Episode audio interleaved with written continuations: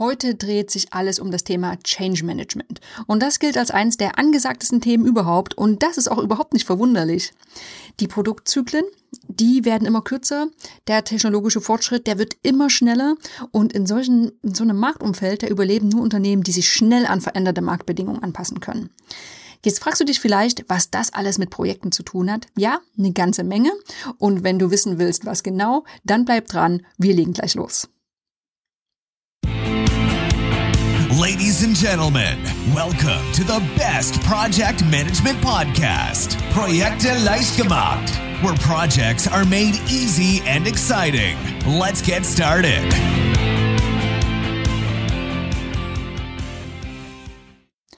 Hallo, hallo, hier ist Andrea vom Projekte leicht gemacht Podcast. Das ist der Podcast für pragmatische Projektmanager und solche, die es werden wollen. Und weil Projektmanagement eine übergreifende Disziplin ist und mit ganz vielen anderen Managementdisziplinen eng im Zusammenhang steht, geht es heute um Change Management. Um eine ganz konkrete Methode oder ein Modell im Change Management, ähm, was sehr spannend ist und was Veränderungsprozesse in Organisationen, in Gruppen, in Unternehmen sehr, sehr schön beschreibt. Aber gucken wir erstmal genauer hin, was denn Change Management mit Projektmanagement zu tun hat. Ja, und das ist, diese beiden Begriffe sind relativ eng verdrahtet. Du kannst dir ja vorstellen, es gibt im Unternehmen Routineaufgaben. Ne? Eine, äh, sagen wir ein, ja, wen haben wir denn? Einen Mittelständler, der Autoteile produziert, der produziert eben Autoteile. Das sind die Routineaufgaben. Während Projekte in so einem Unternehmen sich mit Veränderungsaufgaben oft beschäftigen. Ne? Zum Beispiel, wenn Umstrukturierungen stattfinden, es werden Abteilungen zusammengelegt oder es wird eine neue Software für alle Mitarbeiter eingeführt. Auch das ist eine Veränderungsaufgabe.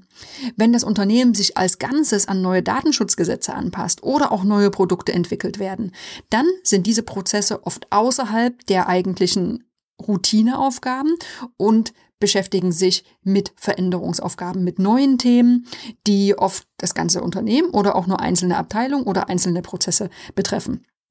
So, und so sind natürlich Projekt- und Change Management oft oder sehr eng miteinander verknüpft ne? weil viele Veränderungsprozesse in Form von Projekten abgewickelt werden. Also es gibt ein klares Ziel, es gibt oft einen Zieltermin, es gibt ein Budget und es gibt eine spezielle Organisationsform, also ein Projektteam äh, beispielsweise, das dieses Projekt, diesen Veränderungsprozess umsetzt. So, und so ein typischer Veränderungsprozess, der läuft häufig in drei Phasen ab. Und dafür gibt es dieses wunderschöne Drei-Phasen-Modell nach Levin. Das wurde schon in den 1940er Jahren entwickelt, und zwar durch den Psychologen Kurt Lewin. Und das besteht eben, dieses Drei-Phasen-Modell, aus drei Phasen. Eigentlich hat Levin dieses Modell nicht direkt für Projektmanagement und auch nicht für Unternehmen entwickelt, sondern als Modell für soziale Veränderungen einer Gesellschaft. Und heute wird es aber überall da angewendet, wo Veränderungen stattfinden. Und das trifft eben auch auf Unternehmen und Projekte zu. Und das Schöne ist, warum ist es so universell? Weil es eben sehr schön zeigt, wie wir Menschen ticken, wenn Veränderungen auf uns zukommen. Wie das genau funktioniert, das beschreiben diese drei Phasen und die schauen wir uns jetzt mal näher an. Es gibt so ein schönes Beispiel, was diesen Veränderungsprozess wunderbar beschreibt. Stell dir vor, du hast einen Eisblock und der ist kegelförmig, ne? also unten runde Grundfläche, oben spitz zulaufend. Und diesen Eisblock, den sollst du, das ist dein Projekt, in einen Würfel verwandeln. So, was kannst du jetzt machen? Du könntest jetzt diesen, äh, diesen kegelförmigen Eisblock mit einer, mit einer Axt, mit einer Eisaxt bearbeiten und alles Überflüssige einfach weghacken. So, das funktioniert. Am Ende hast du einen Würfel. Aber das würde auch eine ganz Menge, ganze Menge Ausschuss generieren. Also, hm, vielleicht nicht die beste Lösung. Im Drei-Phasen-Modell gehst du anders vor. Und zwar ganz smart. Du taust diesen Eisblock auf und dann formst du ihn nach Wunsch, um ihn dann wieder einzufrieren. Und das ist im Grunde genommen dieser Veränderungsprozess. Ne? Du schaust also, wie kannst du diese verhärtete Struktur, das Bestehende auftauen, in dem Fall, äh, es neu formen und genau so festigen, dass es dann die Form hat, die du gern hättest. Nun ist es ja so, ja, wäre ja schön, wenn das alles so einfach ginge, aber meistens gibt es ja Widerstände in solchen Veränderungs Prozessen, ganz klar. Da gibt es immer die, die sagen, das können wir so nicht machen. Es gibt auch eine gewisse Angst und Sorge vor Veränderung. Das ist eine völlig natürliche und menschliche Verhaltensweise.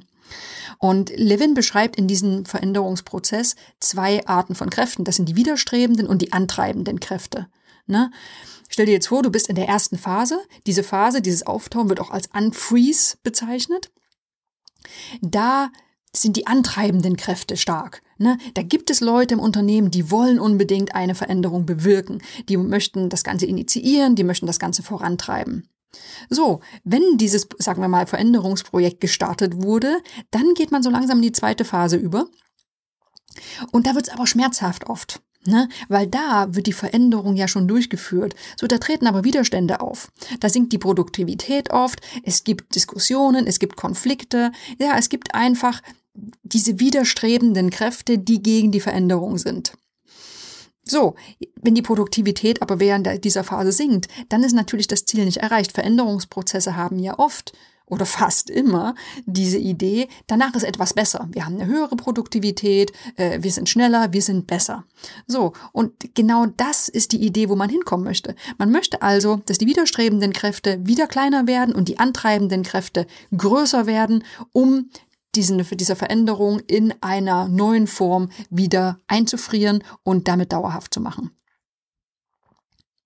So, das klingt jetzt vielleicht noch ein bisschen abstrakt, deswegen gehe ich die Phasen nochmal einzeln durch. Fangen wir mit der ersten Phase an. Das ist das Unfreeze nach Levin, also das Auftauen. Du kannst dir immer diesen, diesen Eisblock, diesen Kegel in dem Moment vorstellen. Stell dir vor, du sollst von heute auf morgen deinen Arbeitsplatz wechseln und ab morgen sollst du nur noch Englisch sprechen. Ne? Das wird dir jetzt einfach mal so gesagt. Ähm, das ist jetzt äh, ab morgen deine Aufgabe. Jetzt würde ich mal darauf wetten, dass du dich ein bisschen überrumpelt fühlst. Okay, mal angenommen, Englisch sprichst du super gut, dann stell dir eine andere Sprache vor, die du vielleicht ein bisschen weniger gut sprichst. Also, du fühlst dich überrumpelt, ähm, du hättest dich gern auf die Veränderung vorbereitet, das geht dir alles zu schnell. Und genau das ist der Sinn der Unfreeze-Phase, also diese Auftauphase. Wenn also eine Veränderung im Unternehmen, im Projekt, wie auch immer durchgeführt werden soll, dann sollte diese Unfreeze-Phase dazu dienen, alle Beteiligten mitzunehmen ne? und dafür auch zu sorgen, dass es mehr von diesen antreibenden Kräften gibt. Was kann man da tun? Man sollte zunächst die Ist-Situation beschreiben. Ne? Veränderungen gehen ja immer von der Situation aus, die gerade jetzt besteht um andere überzeugen und mitnehmen zu können und dafür zu sorgen, dass sie eben mit in diese antreibenden Kräfte mit reinspielen, da muss der aktuelle Stand allen bekannt sein und es muss vor allem klar gemacht werden, warum wollen wir denn was verändern? Ne? Warum funktionieren bestimmte Dinge nicht und wo müssen wir was verbessern? Wenn dieses Verständnis nicht da ist, wird es sehr schwer sein, äh, Unterstützer zu finden. Das ist genau der nächste Punkt, der in dieser, in dieser Unfreeze-Phase wichtig ist. Veränderungen klappen nur, wenn die komplette Führungsriege dahinter steht, ähm, wenn aber auch die Leute, sag mal, von unten dahinter stehen. Äh, es ist ganz schwer, wenn du jetzt der Meinung bist, ich brauche einen neuen Qualitätsmanagementprozess in unserem Unternehmen, der alte funktioniert nicht, wenn aber niemand hinter dir steht, wenn du nicht klar machen konntest, warum dieser neue QM-Prozess so wichtig ist, dann wirst du keine Chance haben, den jemals einzuführen. Das heißt, bereite die Leute darauf vor, zeige den Verbesserungsbedarf und stelle dir Unterstützung sicher. Und ganz wichtig, das hatte ich jetzt schon mit angesprochen, motiviere vor allem diese Veränderung, äh, bereite alle auf die Veränderung vor und beschreibe ganz klar, warum sie notwendig ist. Und wichtig, gehe auch darauf ein, was alle anderen davon haben. Es soll nicht rüberkommen, hey, der Typ, der will hier schon wieder die, diese neuen Prozesse einführen, um am Ende gut dazustehen. So wird's schwierig für dich. Klar, es gibt diese, diese Leute, die alles, was sie auch immer wollen, durchboxen, aber es geht einfacher, wenn alle Beteiligten davon überzeugt sind oder zumindest ein großer Teil, wenn die antreibenden Kräfte größer als die Widerstände sind. Das ist also diese Unfreeze-Phase, das Auftauen, das Vorbereiten. Da wird noch nicht viel verändert, da wird viel analysiert, da wird informiert und oft sehr viel diskutiert auch. So, je größer die Veränderung ist, desto mehr tut sie weh und desto mehr muss man auch diese Vorbereitung durchführen. So, gehen wir zu Phase 2 über. Das ist das Change, der eigentliche Veränderungsprozess, also das Verändern. Ne?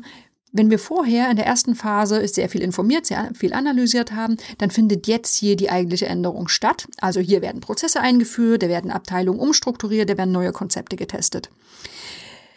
Um diese Phase gut zu meistern, solltest du Folgendes besonders gut angehen. Erstens kommunizieren. Wenn Veränderungen akzeptiert werden sollen, klappt das nicht ohne Kommunikation. Ne? Du musst immer wieder auf die Vorteile hinweisen, die du vorher erarbeitet hast. Es muss über Fortschritte informiert werden und es muss immer wieder auf die neuen Umstände vorbereitet werden.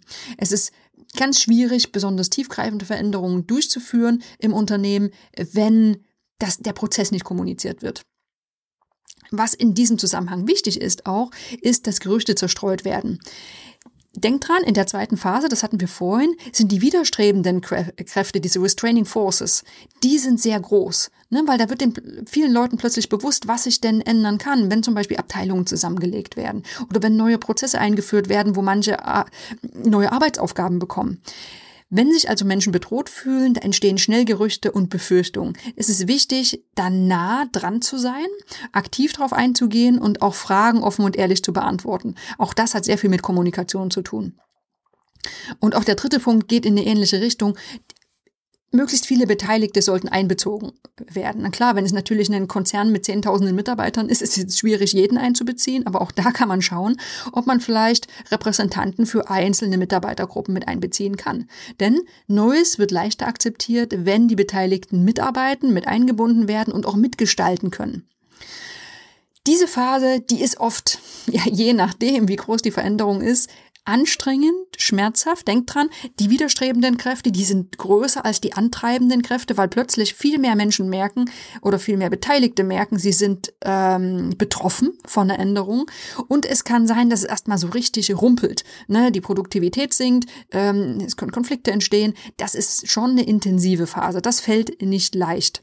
Besonders dann, wenn die Beteiligten Nachteile erwarten. Ne? Deswegen ist es hier in dieser Phase wichtig, nach dem Modell, dass viel Zeit und Aufwand investiert wird. Und dass nicht damit gerechnet wird, dass die, die Vorteile, die vielleicht dir als Initiator der Veränderung völlig klar sind, dass die von allen sofort verstanden und akzeptiert werden. Das ist in den seltensten Fällen der Fall. So, wenn wir das geschafft haben, diese etwas schwierige, anstrengende, vielleicht auch schmerzhafte Phase, dann kommen wir zur dritten Phase. Das ist die Refreeze, die Einfrierphase. Denk wieder an diesen Eisblock vom Kegel, ne, wird aufgetaut zu Wasser und dann neu geformt zu einem Würfel. Jetzt wäre es ja schön, wenn eine Veränderung durchgeführt wurde und alles klappt sofort reibungslos. Ja, so einfach ist es aber nicht. Ne? Wenn du jetzt zum Beispiel dir vorstellst, du hast einen einwöchigen Crashkurs in einer neuen Software erhalten, dann brauchst du trotzdem noch eine gewisse Umgewöhnung, bis die Handgriffe auch wirklich im Alltag sitzen. Und genau darum dreht sich alles in der dritten Phase, in der Refreeze-Phase, also der Wiedereinfrierphase. Da wird dafür gesorgt, dass die Veränderung Bestand hat und nicht wieder in alte Muster zurückgefallen wird. Was ist das Ziel? Das Ziel ist, dass eine stabile Umgebung für alle Beteiligten geschaffen wird und der dann alle auch wieder produktiv arbeiten können. Was also liegt hier an? Erstens, stelle eine Dauerhaftigkeit sicher. Also, es braucht Managementunterstützung, es braucht Feedbacksysteme, es braucht Kommunikation. Also, bis zu einer Veränderung, groß oder klein, wirklich endgültig etabliert ist, müssen Prozesse überwacht und vielleicht auch nochmal angepasst werden. Und in dem Zusammenhang, zweiter wichtiger Punkt, das ist das Thema Unterstützung. Ne, es braucht äh, Trainings, Coachings, Support. Es braucht je nach Größe der Veränderung viele Maßnahmen, äh, dass sich Beteiligte an neue Prozesse gewöhnen. Und das kann einfach nur eine kleine Schulung sein. Das können aber auch langfristige äh, Maßnahmen sein, wo Leute begleitet werden, um neue Prozesse, äh, neue Umfelder einfach umzusetzen und zu akzeptieren. Das sind die drei Phasen. Ne? Denk immer an diesen Kegel, ähm, auftauen, er wird zu Wasser und dann wird er neu geformt und wieder fest eingefroren, sodass die neuen veränderten Strukturen auch gehalten werden.